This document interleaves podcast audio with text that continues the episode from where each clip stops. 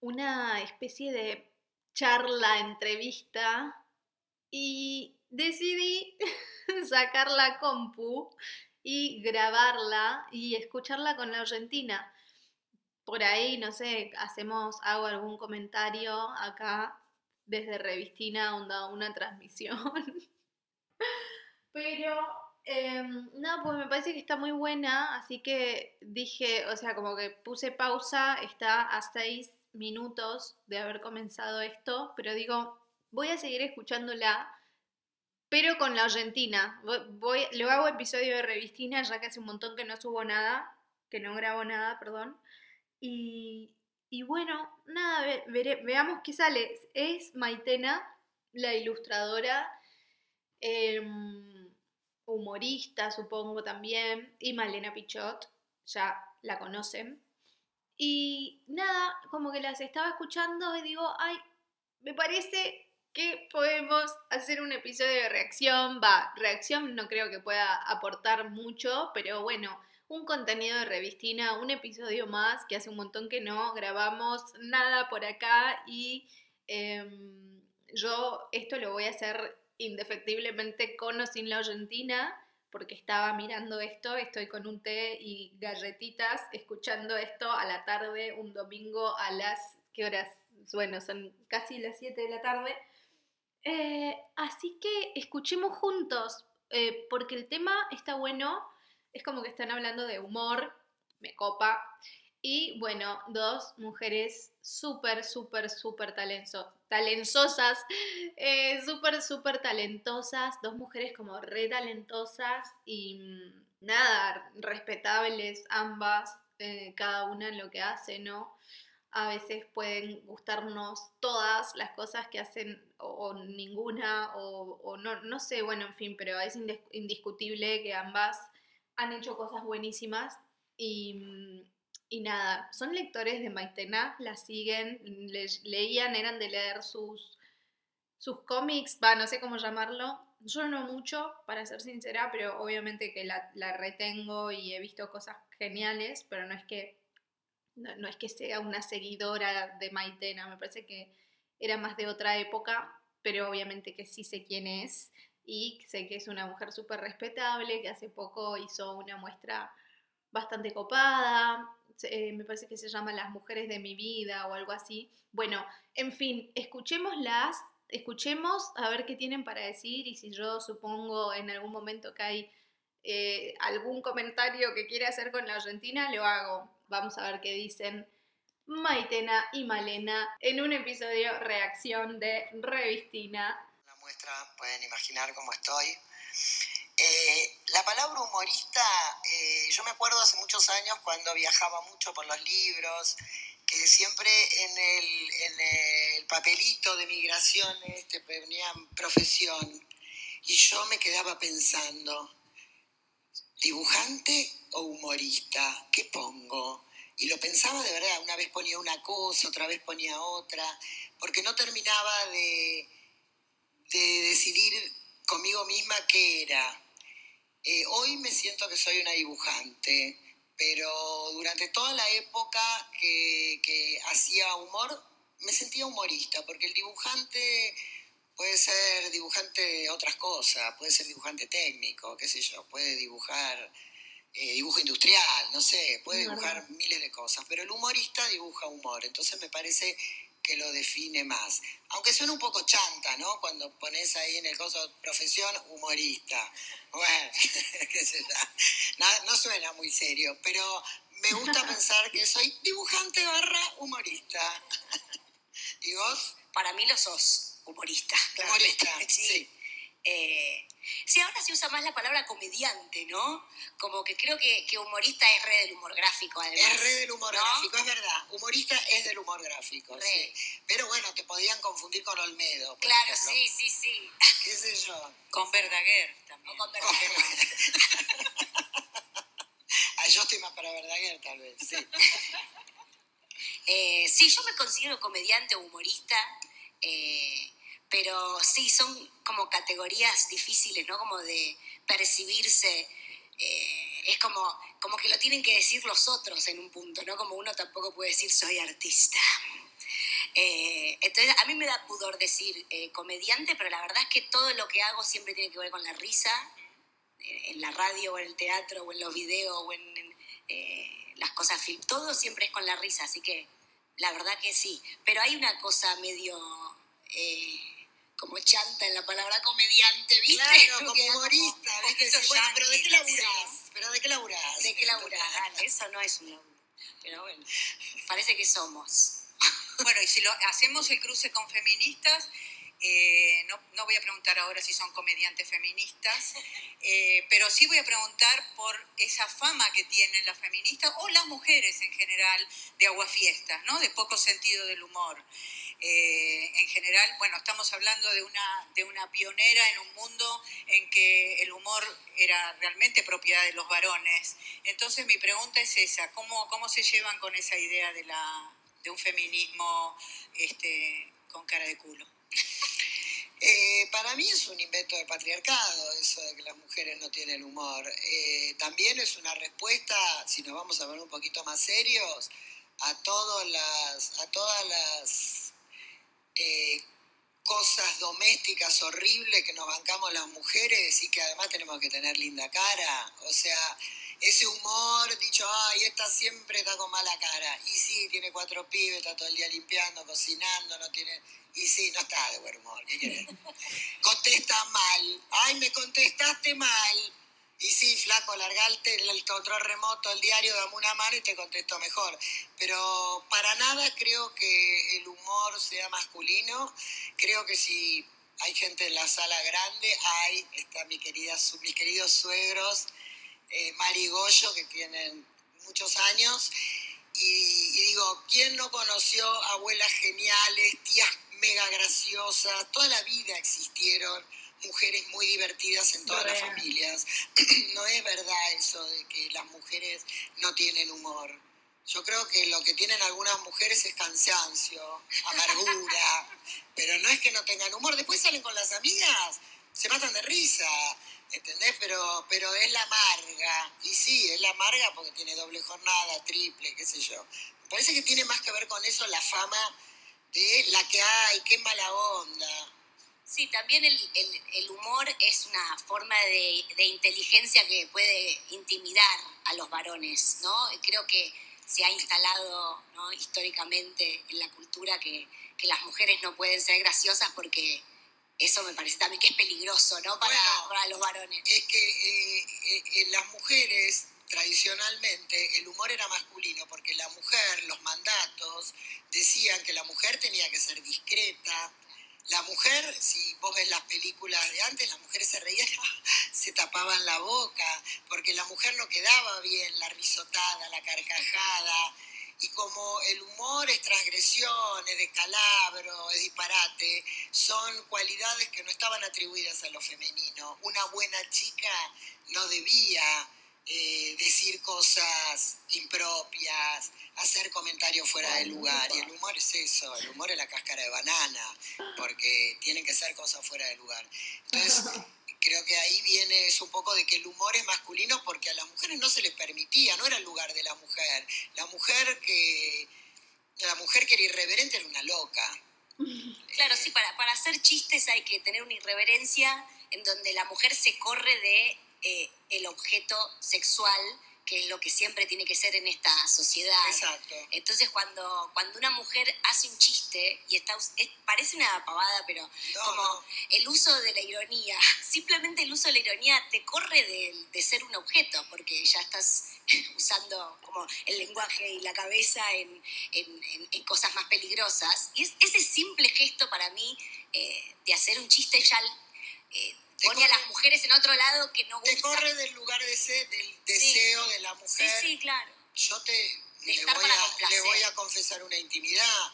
Todas las parejas que tuve me declaré yo, las avancé yo. Porque a mí no se me animaba nadie, ¿entendés? Me iba sola de todos lados, toda mi vida. Porque, porque haces humor, porque sos graciosa, porque tenés ironía.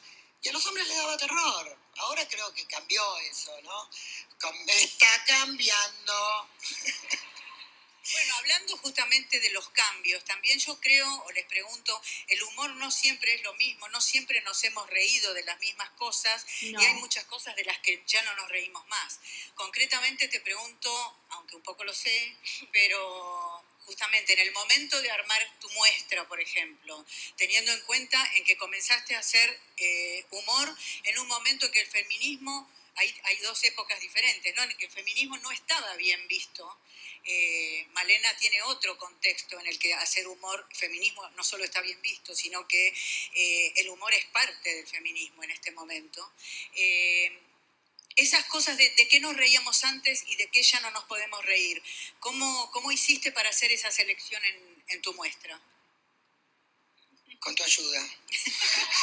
Bueno, pero no, tenemos que fingir acá. Yo hago las preguntas acá. Fingir demencia, ok. Este... A ver, quiero decir algo. ¿Conocen, o sea, son de escuchar fingir demencia como, como término? Porque para mí, o sea, yo la primera vez que lo escuché salió de Malena. Y obviamente me pareció genial y aplicable para incontables situaciones de mi vida eh, en las que he fingido demencia y gente a mi alrededor fingía demencia y bueno, nada, es, un término que ocupo mucho, pero que lo adapté, lo adopté porque me resonó y me pareció maravilloso, eh, de Malena. Y bueno, cualquier amigo o amiga mía, o incluso creo que la Argentina me habrá escuchado repetirlo, pero quiero recalcar que yo al menos se lo escuché a Malena por primera vez, pero escucho gente que no es para nada de ni de escuchar Furia Bebé, ni a Malena Pichot, ni nada de nada, de eso que también lo conoce y también lo usa, y acá lo acaba de decir Maitena también, pero bueno, está con Malena sentada al lado, o sea, claramente la sigue y la conoce, y debe consumir sus, sus creaciones. Pero escucharon fingir demencia de otro lado, a ver, de, tratemos de encontrar la raíz de quién creó ese término tan genial que yo siento que lo inventó Malena, por, por de donde yo lo escuché, pero no sé si lo escucharon de otro lado, o sea, o no sé si Malena se lo copió también a alguien, porque vieron que la vida es, es esto, es tipo, adopto lo que me resuena, lo repito, reposteo, replico, otro amigo, yo, amigos y amigas mías, lo redicen también, lo de fingir demencia, eh, Iván, ni hablar, es un término totalmente eh, como código ya que manejamos eh, en casa y bueno, nada, simplemente detengo esto para preguntarles, ¿conocen el término, lo usan y a quién se lo robaron o a quién se lo escucharon? Porque tampoco es que se roba una frase, a ver, por favor, es el lenguaje, está vivo y es de todos y hay que usarlo, pero es buenísimo. Eh, sigamos. Bueno, yo recuerdo perfectamente hace 25 años cuando me hacían entrevistas que los periodistas me decían, es bueno tu humor, un poco feminista, aunque un poco feminista. Era peyorativo, era una crítica a mi humor que fuera feminista. Entonces, en ese sentido, cambió un montón. Malena es una actualización de, de mi humor 20 años después. Absolutamente. Yo siempre digo que es eh, mi mamá del humor porque, bueno, yo obviamente que, leí eh, todas sus historietas y no era lectora de, historietas o de cómics o de novelas gráficas. Eh, pero como eso es también lo que hizo Maitena, que es que trajo un montón de gente que no, que no era de ese mundo a, leer, pero porque era justamente unas observaciones sobre, sobre el género, sobre la mujer, sobre la maternidad, que no había hecho nadie nunca de verdad. O sea, era muy, eh, muy disruptivo. Yo me acuerdo, yo hay historietas que las tengo grabadas en el cerebro, viste, como quedaron ahí en, la Matrix, como en el inconsciente muy claro. Eh, bueno, por eso cuando, cuando me llamó lágrimas. Mi mamá, yo voy, mi hermano, yo voy también, boluda. Porque, obvio, mi vieja me veía leer esas cosas. Me acuerdo, hay una historieta que no me puedo olvidar nunca, que era, que decía, eh, ¿a dónde no tenés que llevar a tus hijos? Depende la edad. Y yo tenía 14 años y estaba con mi familia en una chacra, pasándola como el orto. Solo quería ver varones. Y, Y cuando llego a la historieta, 14 años, al campo. Yo hago, ¿qué? Y fui corriendo, mamá, mira, ¿ves? Que la estoy pasando mal. y, y, y no, y era, pasaba eso, ¿viste? Como el nivel de, de, interpre- de interpretación, no, de interpelación, de cómo se dice, de identificación, era muy, muy fuerte. Y creo que y lo sigue siendo hasta hoy. Por eso, como que eh, teniendo en cuenta, como diciendo esto que decías de, de qué nos podemos reír antes o, y ahora no, y qué sé yo, parece que en el humor de Maitena no hay nada incorrecto porque son todas... No creas. No, pero sí, obvio, todas Llegué a romper dibujos y tirarlos estos Sí, seis meses. Todas hicimos... A la basura. Obvio. Todas hicimos chistes incorrectos en algún momento de nuestras vidas, pero quiero decir, eran todas eh, sensaciones muy reales que todas, o casi todas, pensamos de Creo que tiene manera. que ser muy difícil no hacer algo incorrecto cuando se mete uno con el humor. Obvio. Sí, también tiene que ver con, eh, con un aire de los tiempos y tiene que ver que creo que antes, eh, cuando digo antes, es como cuando uno dice el otro día, ¿no? Puede ser ayer o hace tres meses. Dentro de tres meses Sí, también. eh, antes eh, el humor era más reírse de los demás, reírse de lo de afuera. Y yo creo que desde hace un buen tiempo, y sobre todo el humor que hacemos las mujeres, es reírnos de nosotras mismas. Y creo que ese es un cambio fundamental del humor. Eh, y pese a que yo soy cultora de reírme de mí misma y todo el humor que hice siempre fue basándome en mi autobiografía y la de mis pobres amigas. Este, ¿Se te enojó alguna amiga? ¿Alguna vez? bueno, una vez, eh, sí, no se me enojó, pero tenía una amiga que salía con un hombre casado, eh, se recién separado, el recién separado es como casado, y, y era un arquitecto. Y yo había puesto tipos de hombres que no sé qué. Era que la- y entonces puse el recién separado y lo dibujé a él igual, igual a él con todas las lapiceras de arquitecto, el pilot, el portaminas, la barbita, la pelada, igual, la camisita verde, igual. No pudiste evitar. No No. pudiste evitar dibujarlo igual. No pude evitar dibujarlo igual, pero ¿quién ve la historieta en la peluquería? La esposa. Uh, peor de lo que me imaginé. Era obvio que era él, estaba igual.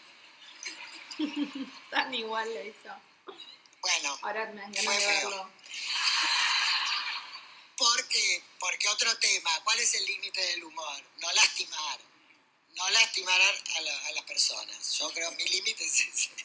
Este, no, y volviendo a lo que decía, eh, vivíamos en una época muy acostumbrados a reírnos de los otros eh, y creo que a veces yo en mi propio humor he pecado un poquito de reírme del cuerpo de las otras, siempre con sufrimiento, porque todo lo que tiene que ver con lo corporal en mujeres alteradas, hay mucho sufrimiento atrás, aunque podemos hablar de eso porque ahí se dio una vuelta muy grande, pero había en mí algo que como que era divertido hacer dibujar una gorda graciosa.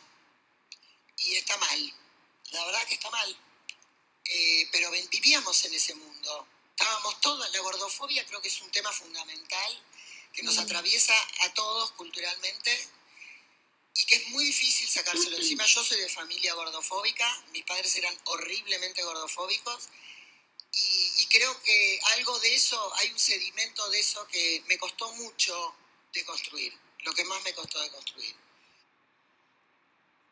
Corto porque me resonó un montón lo que está diciendo acá Maitena, porque a pesar de, bueno, de, todo lo que, lo que aprendimos sobre aceptar los cuerpos diferentes, que, que no está mal estar un poquito más gordita, que no está mal, o sea, ser como somos.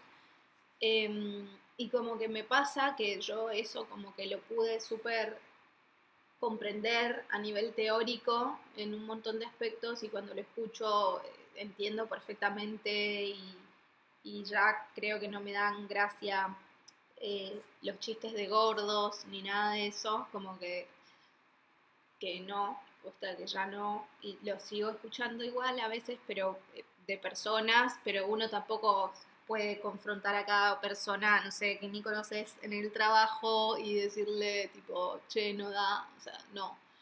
En fin, em, pero lo que iba a decir es una autocrítica personal y una confesión también, porque es algo como re que me pasa a mí y que acá abrimos corazones y puertas en, el podcast, pero lo que iba a decirles es que hay veces que me encuentro a mí misma como quejándome o diciendo, uy, no, estoy regorda, qué, qué garrón, o no, este pantalón ya no me queda como me quedaba antes, no, mira cómo salí en esa foto, estoy regorda, qué, qué mal. O sea, como me veo, o sea, a pesar de toda esta información, esta, como este desglose y esta mm, resignificación de, la, de, aceptar los cuerpos y respetarlos y de, de, todo este intento, de todos estos avances, de todo esto de, que me deje de dar gracia a un chiste de gorda que, eh, o de gordos, que dejar de, bueno, en fin, todo eso, eh, como hay veces que me encuentro a mí misma enfrente del espejo o mirando una foto que me sacaron o diciendo, no, eh, qué mal, qué gorda que estoy, qué gorda que salí en esa, borrala. Y digo, qué, qué horrible, qué, qué, la gordofobia que hay de fondo, ¿no? Que como, uy, estás, pareces gorda o estás gorda y está mal. Y es como, no, estaría mal, están mal otras cosas. Y, y cómo estamos chipeados y programados a tal nivel que llegamos a esos términos, o sea, esos, a ese, yo tengo ese conflicto interno que digo, che, no da, no da reírse de un chiste, no da reírse de una persona, de una compañera, de alguien, no sé, el viejo este cormillot, bla, bla, bla, y es como, me, puedo dar cuenta muy fácilmente del error y de, de lo mal que está eso, pero muy rápidamente, como y sin embargo, o sea, puedo como comprender todo eso y, todo, y sin embargo, hay veces que me encuentro a mí misma diciendo tipo, no, qué mal, qué garrón, no me entra el jean. O sea, ¿lo entendieron? No sé si lo entendieron, supongo que sí, porque no es muy difícil, pero es como que tengo toda la información, toda la teoría y estoy re en contra de reírme de los cuerpos. Eh, tuve también que entender y empatizar y aprender un montón y meterme un montón y hablar con casos. Eh, no sé, también igual me pasa de, de conocer personas que antes eran más gordas y que ahora son flacas y esas personas que antes eran gordas se súper ríen, pero mal, de los gordos ahora que ellas son flacas. Eh, ellas, ellos, ellas está todo incluido. Y eso, por ejemplo, me súper impresiona y, como que lo, veo y, me choca y digo, wow, qué locura. Eh, donde, o sea, perdieron la memoria, se olvidaron cuánto sufrieron cuando estaban en, esa, en, ese, en ese otro cuerpo que habitaban, porque realmente era otro cuerpo. Eh, y eso me duele mucho, pero bueno, tampoco uno puede andar eh, educando a la gente por el mundo o diciéndoles tipo, che, no en fin, entienden. Em, pero muy loco, muy, muy loco, lo que más loco me parece es hasta poder darme cuenta de esto que les digo, por ejemplo, con amigos o amigos o conocidos y conocidas que, que antes tenían como otro cuerpo y ahora desde su delgadez se ríen del gordo o de la gorda. Y eh, que eso, por ejemplo, darme cuenta de eso y, sentir mucho rechazo y mucha incomodidad ante, ante esos comentarios y ante esa actitud. Y después yo misma, o sea, entender la gordofobia como concepto y entender lo mal que está ser gordofóbico, o sea, es un horror, está mal, no da. Y después encontrarme a mí misma diciendo, ay no, porque estoy regorda, ay no, porque tengo que ir al gimnasio, porque estoy rodando que, no, que yo sé encima que no tendría nada de malo que esté gorda o que suba un poco, un par de kilos a veces, después los bajo, yo qué sé, o sea, no importa. ¿Entendieron ese conflicto? No sé si les pasa, entienden absolutamente todo, pero que después por ahí se encuentran a ustedes mismos diciendo, che, y es como, mm, Mm, mm, no sé, me parece que, que, lo entendieron, pero yo ya me mareé, me mareé con lo que estaba diciendo, pero bueno, eh, me resonó mucho lo que estaba diciendo Maitena. Un montón. Seguimos escuchando un ratito más porque se está haciendo larguísimo esto. ¿eh? Y entonces veo estas épocas, las chicas, las jóvenes ahora, y digo, obvio, es así es así, pero ahora parece tan claro y tan fácil. No lo era hace 20 años. Sí, por eso creo que la palabra políticamente correcto eh, es muy, muy vaga, la verdad que es demasiado imprecisa y hasta diría que es confusa, ¿no? Porque lo que estás describiendo, Maitena, es eh, justamente un aire de un tiempo y un poder leer un cambio de tiempo, no simplemente un cambio de registro y entonces ahora ya no hablo más de gordas y, mantengo mi gordofobia. me parece que a eso me, trataba de referir con, ya no nos da risa, no es solamente nos van a cancelar. Pero no, es solo eso, yo dibujaba mujeres que sufrían por el peso y eran flacas. O sea, la mina está en la balanza diciendo algo pero es flaca. Sí, eso igual también tiene que ver con una situación que sucede de, esa presión y ese sufrimiento con el cuerpo, que digo, que también ahí es una cosa que corres una palabra del lugar y estás hablando de la gordofobia, ¿entendés? Es como, a veces es una cosa muy sutil, que también es como, eh, no te voy a decir que es polémico decir, bueno, te, estás riendo de una mina que sufre por eso, cuando en realidad no, que es muy intelectualizable, ¿entendés? Como que te puedes meter en una rosca de no sé qué, no sé qué, no sé que ella dio dos ejemplos muy buenos que podríamos decir, mira, eso sí se acerca a la gordofobia, que es cuando dice, dibujo la gordita y la gordita es siempre graciosa, y entonces ahí sí, sutilmente sí, porque hay un estereotipo, Exacto. De la, que no está el chiste, pero está el estereotipo de la mujer gorda graciosa. En cambio, la flaca que se mira en la balanza, bueno, no hay gordofobia, ahí hay Claro, porque yo me acuerdo de leer esos chistes y de ver las flacas y decir, las flacas sufren por esto también, ¿entendés? Como, eh, digo, también hay una cosa, hay la percepción de decir, es una presión social que tenemos todas ridículas, ¿viste? Como... Es, totalmente de época, eso es totalmente de época. Ahora no se podría hacer, porque otra cosa que pasó en los límites del humor y en toda esta temática es el tema de las redes, que cambió el juego. Yo publicaba un chiste en el diario y ponele que un correo de lectores, un día decía que yo les hacía los dientes muy grandes. ¿Qué me importa? Pasó. Este, ¿Por qué esas mujeres tienen problemas de ortodoncia? Dijo una.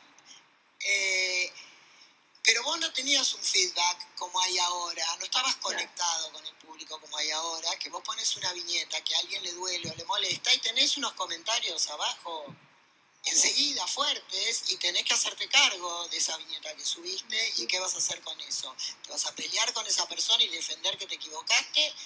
¿Vas a pedir disculpas? ¿Vas a tratar de reflexionar y conversar con ellos o mandarlos a la mierda? ¿Qué sé yo? Hay diferentes cosas que hacen los humoristas con eso. Pero es otro juego, que en ese juego vos lo conocés perfectamente, vos lo, has sufrido mucho más, que es hacer algo y tener 500 comentarios de gente que te bardea. Ahí la pregunta sería, ¿cuál es la diferencia entre esta participación, llamémosle participación, y lo que podemos llamar cancelación, que puede devenir en autocensura o violencia o lo que tú me digas? La diferencia entre cancelación y... Y, esta participación que, perdón, la tecnología ha dado, Internet a esta... Maitena lo está presentando de algún modo como algo positivo, es decir, de pronto aparecen comentarios que te hacen pensar y podés, hay comentarios idiotas, hay comentarios malintencionados y hay algunos que por ahí te hacen decir, es verdad, por acá no voy. Bueno, eso por un lado, participación, llamémoslo así, que también te da mucha más fama, puede ser este, efímera, pero realmente mucha más fama. Y por otro lado, también estamos viviendo lo que se llama cancelación, que es otra cosa completamente diferente que me gustaría escuchar. ¿Qué opinas? Eh, sí, la cultura de, la cancelación, como le dicen. Eh, a mí cada tanto me cancelan. Eh, es difícil porque también hay como una cosa de se cancela a un violador de la misma manera que un chiste pelotudo que puede haber hecho una persona.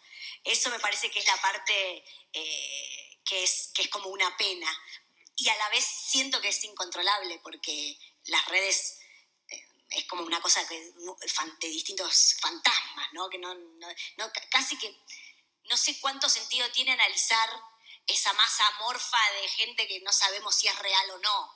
Yo tengo, por ejemplo, un millón doscientos mil seguidores y sé que 500.000 son falsos, que me aparecieron de un día para el otro en la era Macri. Entonces, es todo muy eh, como que no, no, sé bien cómo analizar esas reacciones y cuántas de esas reacciones. En el 2010, cuando empezó Twitter, había algo que hablabas con gente y discutías con gente. Y ahora ya no se sabe qué es. La pregunta sería, ¿en, qué afecta a tu modo de hacer humor? Mira, a ella nada. bueno, no, a lo mejor la potencia. No. Ay, pues, Ay, una publicidad.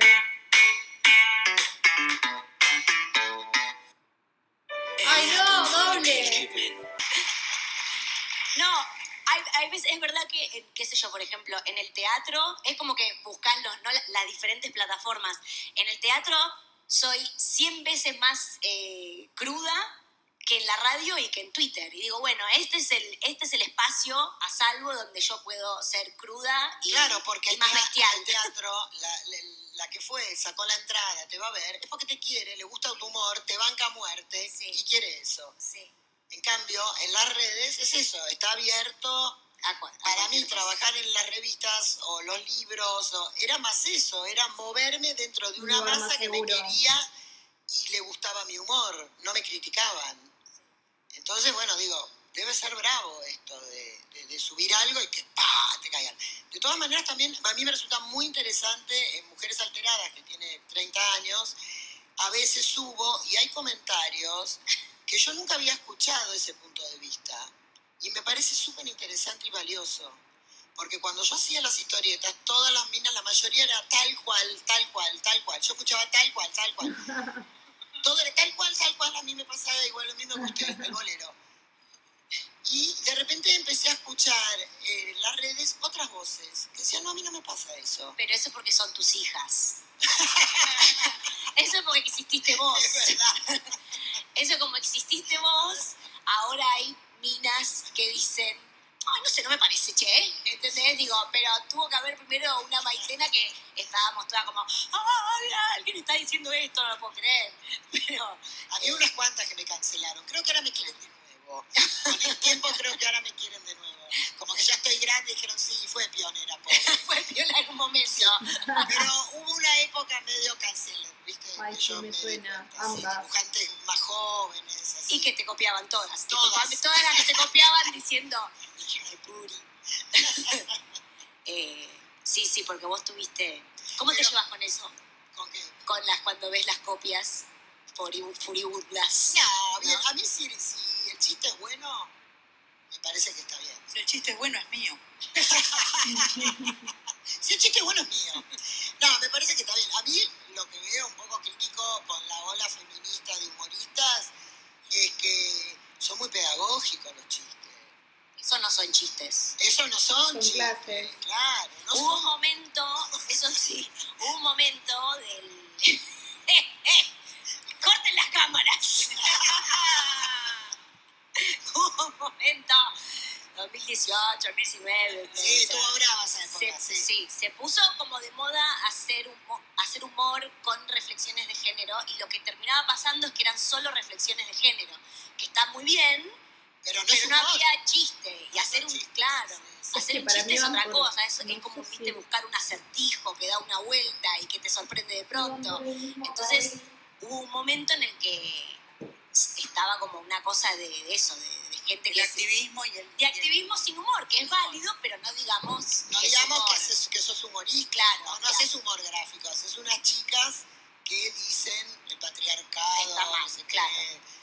Pero no, no. No son chistes. No son chistes. No son chistes. Es verdad, el chiste es otro artefacto, que es otra buena tema para hablar. En Es los una buena pregunta que yo puedo hacer ahora en este momento. Por favor, te lo que pido. sería, por ejemplo, eso, si ustedes pudieran hacer una radiografía de cómo se produce ese chiste, que me- por lo que están diciendo, no está acá, la- ¿no era esa la pregunta? Eh, bueno, ahora voy a hacer esta. Voy a hacer esta y vos contestás lo que ibas a Lo que contestar. quiera contesto. Bueno, vos contestás lo que quieras. Pero mi, mi pregunta se me ocurre en relación a esto, ¿no? Un- por ahí hay una intención activista o hay una, sin duda hay una ideología y hay algo de lo que uno no se desprende y, o a lo mejor hay algo que quiere decir, pero se pone a un costado, no se piensa en eso. ¿Cómo fluye el chiste en ambas? ¿no? Que me imagino que son caminos muy diferentes porque el humor es bastante diferente. Por más sí, yo personalmente no tengo un mecanismo para hacer chistes, se me bajan y tienen que ver con escuchar, con leer, con ver, con mirar, tienen que ver con eso. Escucho personas que comentan lo mismo y siempre digo, sí, ahí hay algo. Eh, tiene que ver más con eso, con estar atenta y escuchar que con un mecanismo de, buscar. Igual hay mecanismos es de escribir, ese como no es el mecanismo de escribir. Ah, también me imagino como que lo tuyo es como muy cinematográfico, ¿no? Porque al pensar viñetas y pensás como una foto, una imagen, también te debe bajar, ¿no? depende del formato. Eh, el chiste es el que yo hacía en Superadas en La Nación, eso es chiste, viñeta de chiste. Entonces ahí tenía que resumir todo lo que Mujeres Alteradas en una tenía más tiempo, tenía un título. Muy difícil. Tenía diferentes situaciones donde te iba introduciendo en el tema, entonces ya era más fácil entender el chiste. En cambio, en La Nación había que puntualmente esta viñeta, un diálogo Y en eso, en eso mi gran herramienta era el dibujo. Que, la, que vos miraras a los personajes y cómo estaban vestidos, peinados, su actitud corporal, que eso ya te dijera quiénes eran, qué edad tenían, dónde vivían, con quiénes, si estaban solteras, casa, te dabas cuenta. Ay, qué lindo poder dibujar. Me encantaría, pero mis dibujos son nefastos, nefastos. O sea, lo máximo que puedo hacer es escribir y escribir y hablar mucho. Esa es mi expresión, no tengo otra. Che, corto acá porque se hizo bastante largo y me parece que, bueno, o sea, queda bastante de entrevista, pero me parece que para episodio de podcast, episodio de reacción ya estamos. Eh, tampoco me parece muy bien robar toda esta entrevista que habrá, esta charla que habrá tenido una producción y tal, no sé qué, qué tanto les puede simpatizar. que básicamente la escuche y la haga episodio de podcast. No sé, por lo pronto las cuestiones de, copyright y todo eso las tengo bastante tranqui porque como no esto no es masivo, podemos hacer estas cositas, jugar con esto. Pero bueno, cuéntenme qué les pareció. Eh, me gustaría saber entre la Argentina quién es tipo su humorista eh, favorita o favorito, a quién siguen, quién los hace reír, qué los hace reír, qué, lugar ocupa el humor en sus vidas. Eh, yo supongo que un, buen, un lugar importante, al menos por, por lo poco que puedo prejuzgar, eh, viendo sus reacciones a memes y siendo Revistina un microespacio que, que siempre está intentando como como mm, descomprimir los días y la vida a través del humor, con memes o con cualquier boludez. Em, pero bueno, se, se, mezcla, ¿no? Hacemos como reflexiones, humor, delirio, música, un poco de literatura a veces, algún textito, yo qué sé chicos, se hace lo que se puede, esa expresión y, bueno, espero que les haya gustado. yo ahora voy a, me voy a poner a subir esto, le voy a cortar eh, para poder subirlo hoy que es domingo y seguramente deben haber algunas personas, o si no, para que lo escuchen en la semana, yo qué sé, es un podcast, queda tirado ahí y para que, para que lleguen cuando tengan que llegar. Pero me encantaría igual como que me cuenten qué, qué lugar ocupa el humor en sus vidas y quiénes son tipo las personas, sus referentes que, que más los hacen reír. Eh, la mía es, sin dudas, señorita Bimbo, es una persona que me hace estallar de risa hace años y em, bueno, lo fue un poco Malena, pero ahora ya no. No sé, como que me compré su libro Enojata Hermana hace un tiempo, ya más de un año, y, y, hubieron ciertas cosas que dejaron de gustarme. Por eso también no me gusta cuando quieren como meter mucha solemnidad en lo del humor o no sé, como que o, o, o algo me hace reír o no. Y cuando por ahí me, algo me deja de hacer reír, ya es como, no sé, es difícil volver Pero bueno, mi humorista eh, hoy favorita para mí, la que es una comedia andante con cualquier cosa que haga, es Bimbo. Y a ver, ¿quién más? Bueno, estoy tratando de pensar quién más eh, me hace reír mucho. memes, o sea, los memes, eh, sí, los memes el absurdismo de no es de vegana me salva bastante la vida, ya lo saben. Amo ya citar a, una página de memes como humorista, pero bueno, posta que me salva la vida muchas veces, me, hace muy bien reír con los memes de ahí. Después hay, hay miles de otros lugares, pero ya no, no, no estoy asociándolo a una cara, sino estoy asociando cosas que me hacen reír que son memes. Eh, sí, señorita Bimbo y memes. Cuéntenme los suyos. ¿Quiénes son sus fuentes de risa, sus fuentes principales de risa? Me encantaría saberlo. Gracias por escuchar hasta acá y si les gustó el episodio, súbanlo, compártanlo en stories y mándenme un mensaje y cuéntenme todo. Beso enorme. Hasta la próxima.